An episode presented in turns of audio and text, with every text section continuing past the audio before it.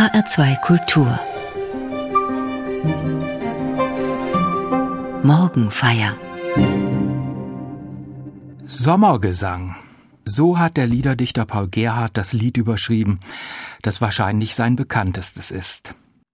Geh aus mein Herz und suche Freud in dieser lieben Sommerzeit. So beginnt es. Und kaum hat man die Worte gesagt, regt sich bei vielen sicher auch der Impuls, sie zu singen. Denn gar zu schön und auch wahrhaftig sommerlich ist die Melodie, die dazu erfunden wurde. Während es viele Gesangbuchlieder heute schwer haben, bei den Leuten anzukommen, Melodie und Text werden oft als fremd und veraltet empfunden, verhält es sich mit dem Sommergesang von Paul Gerhardt ganz anders. Und das, obwohl der Text immerhin fast 380 Jahre alt ist.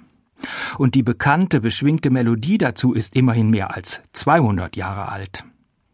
Aber Text und Melodie wirken so frisch wie ein klarer Sommermorgen.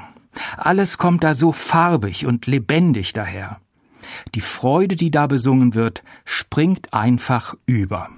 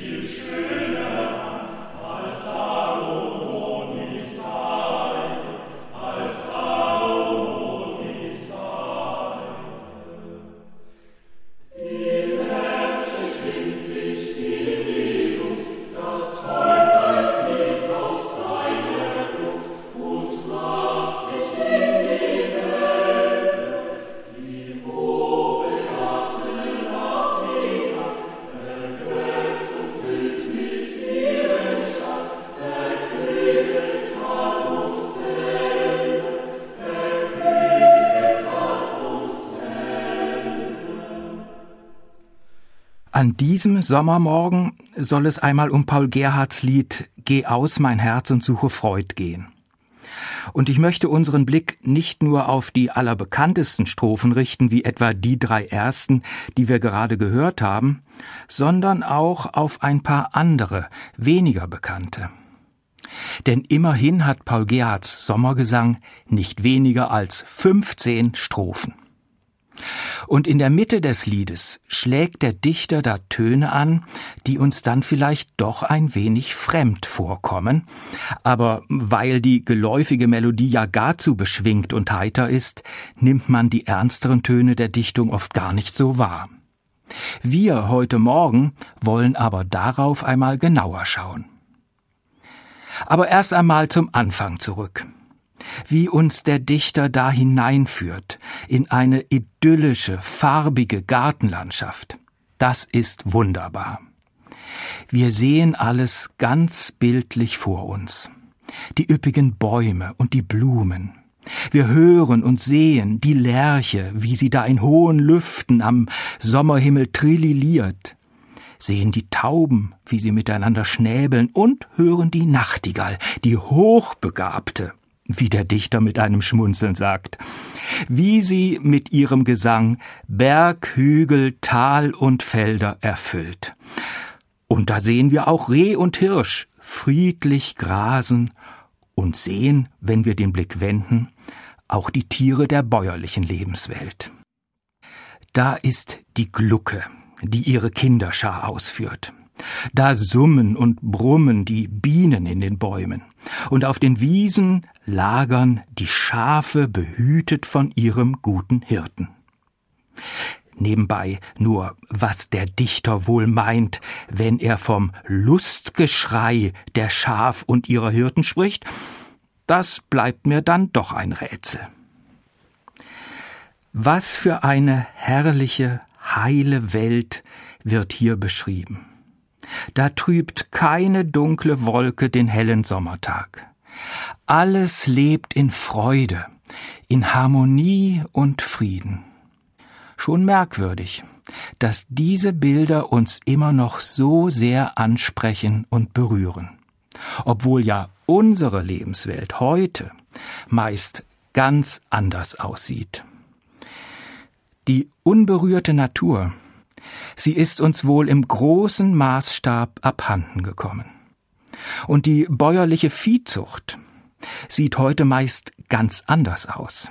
Wie selten etwa sieht man jetzt noch Kühe unter freiem Himmel weiden. Sonnenlicht und frisches Gras kommt im Leben der meisten Kühe bei uns nur mehr selten vor. Und auch die Mehrzahl unserer Hühner ist immer unseren Augen verborgen und fristet ihr Leben unter bedrückenden Umständen. Ich erspare mir und Ihnen heute Morgen das Elend unserer industriellen Landwirtschaft hier näher zu beschreiben. Wir wissen sicher alle, wovon die Rede ist. Aber Gott sei Dank hat da auch ein Umdenken stattgefunden. Und es gibt sie auch wieder vermehrt, die schöne Welt der Bauernhöfe mit glücklichen Hühnern, Schafen und Rindern. Und ihr Anblick macht auch so manche Urlaubsfamilie glücklich.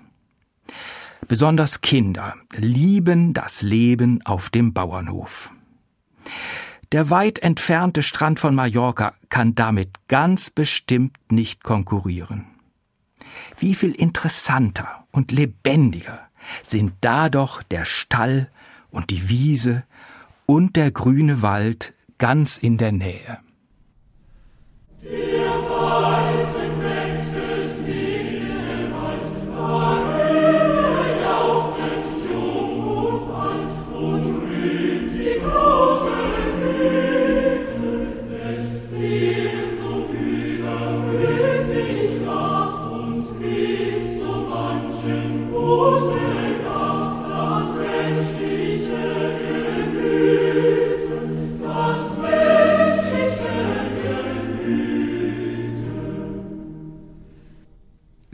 Sieben stattliche Strophen lang beschreibt der Liederdichter Paul Gerhardt die schöne Natur um ihn herum. Und für ein kirchliches Gesangbuchlied bemerkenswert ist, das Wort Gott kommt sieben Strophen lang so gut wie gar nicht vor. Nur ein einziges Mal, ganz am Anfang des Liedes, gibt es da so eine Andeutung.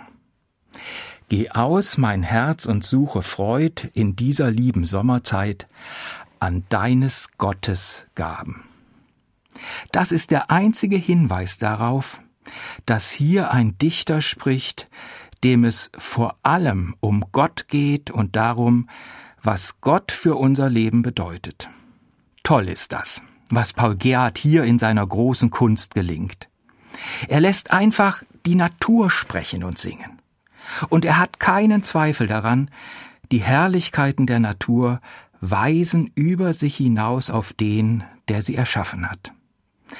Narzissus und die Tulipan, Glucke und Täublein, Reh und Hirsch, Honig und Weizen, um was da alles sonst noch ist, die ganze Natur applaudiert ihrem Schöpfer. Das macht sie aus sich selbst heraus, und niemand muss es ihr sagen. Mag sein, dass auch das ein Grund dafür ist, dass dieses Lied heute noch so gut ankommt. Gott kommt hier durch die Sprache der Natur zu uns. Und diese Sprache verstehen viele Zeitgenossen womöglich besser als die Sprache aus Menschenmund. Insbesondere von solchen Menschen, die das Wort Gott viel zu oft im Munde führen. Nichtsdestoweniger aber lässt auch der Pfarrer Paul Gerhard sich nicht ganz von der Kanzel vertreiben und endlich, aber erst in der achten Strophe des Liedes, ergreift er gewissermaßen selber das Wort und sagt, ich selber kann und mag nicht ruhen des großen Gottes großes Tun erweckt mir alle Sinnen. Ich singe mit, wenn alles singt, und lasse, was dem Höchsten klingt, aus meinem Herzen rinnen. Der Dichter mischt sich ein in den Lobgesang der Schöpfung.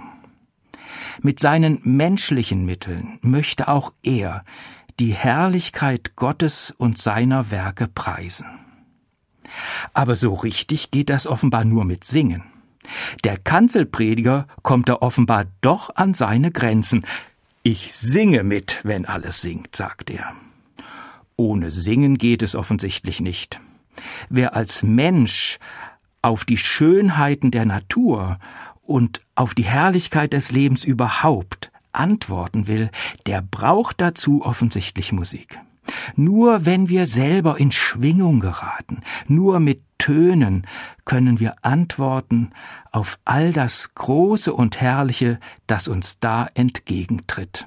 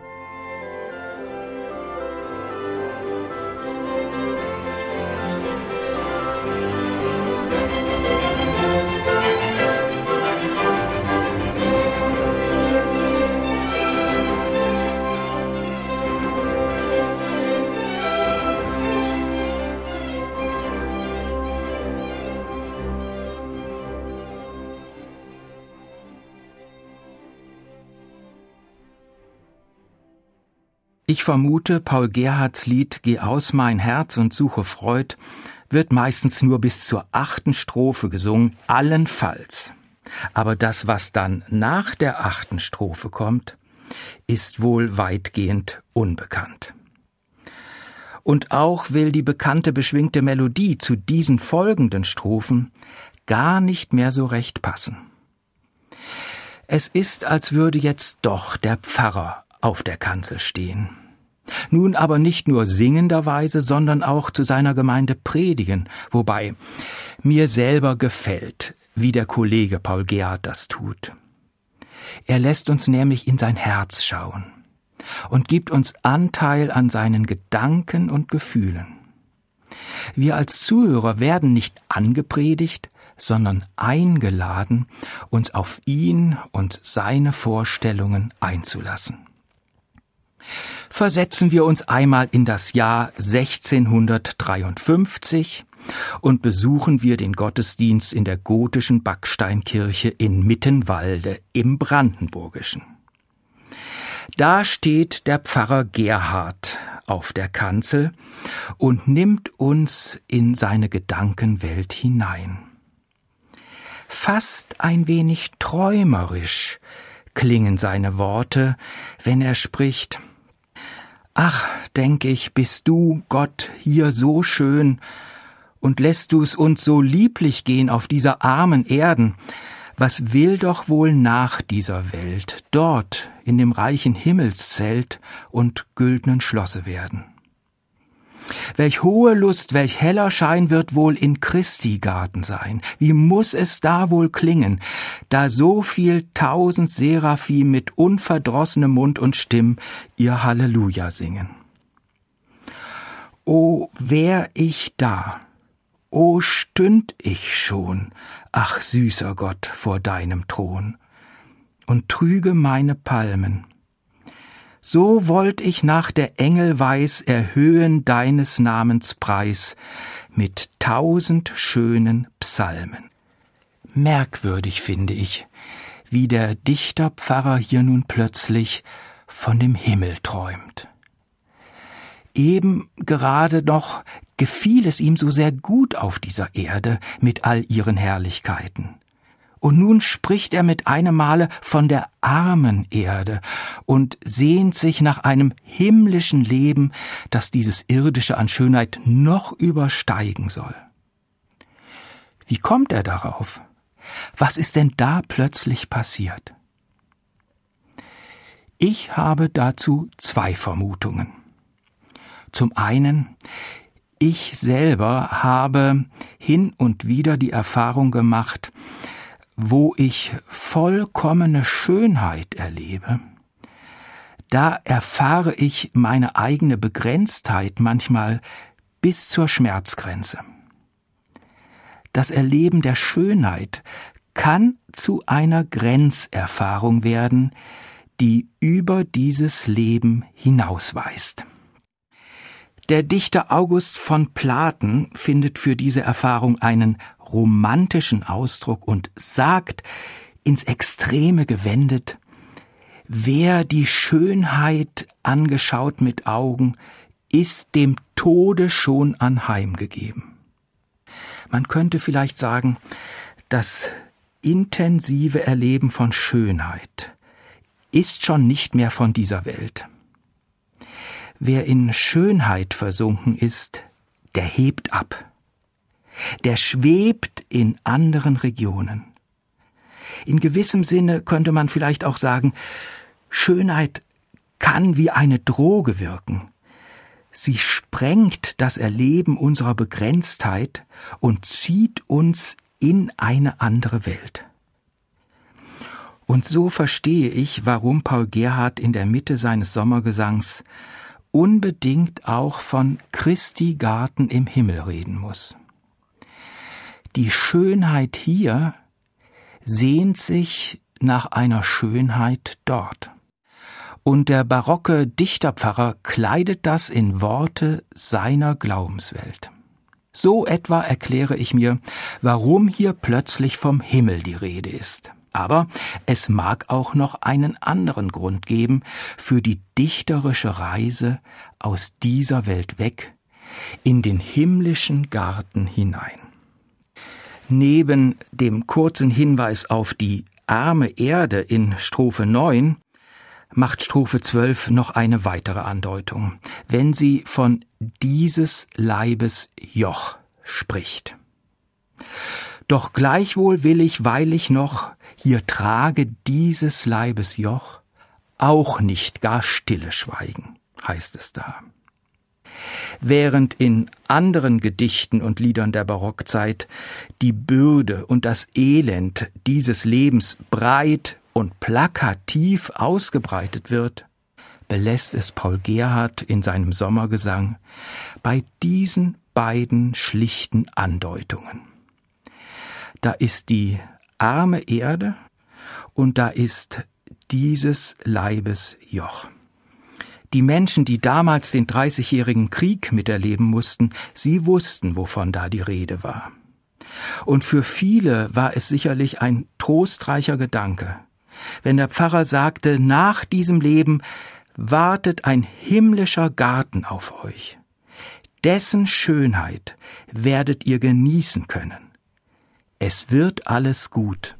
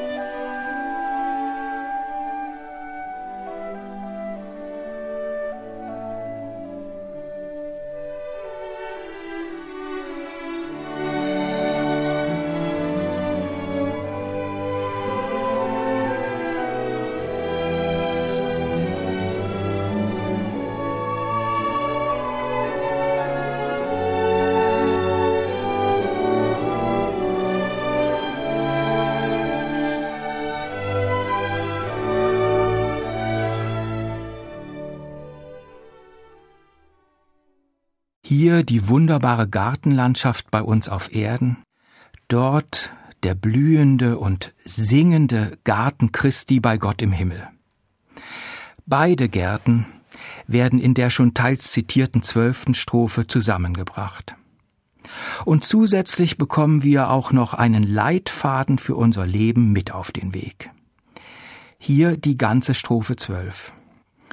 Doch gleichwohl will ich, weil ich noch hier trage dieses Leibes Joch auch nicht gar stille schweigen. Mein Herze soll sich fort und fort an diesem und an allem Ort zu deinem Lobe neigen. Für mich ist diese Strophe ein Schlüssel zum Verständnis des ganzen Liedes. Und ich verstehe sie so. Ja, dieses Leben ist nicht leicht. Vieles ist da schwer zu tragen und schwer zu ertragen. Unsere Erde seufzt, die Natur, die uns umgibt, leidet, und ich selber trage auch mein Joch. Jedoch und trotz alledem will ich mich zu Gottes Lobe neigen. Denn neben allem Elend gibt es da nach wie vor so viel Schönheit zu entdecken. Im Erleben der Natur und anderer Herrlichkeiten bekomme ich neue Kraft und neuen Mut. Ich verbinde mich mit allem, was lebt, und werde hineingezogen in das Lob des Schöpfers. Möge es auch heute so sein.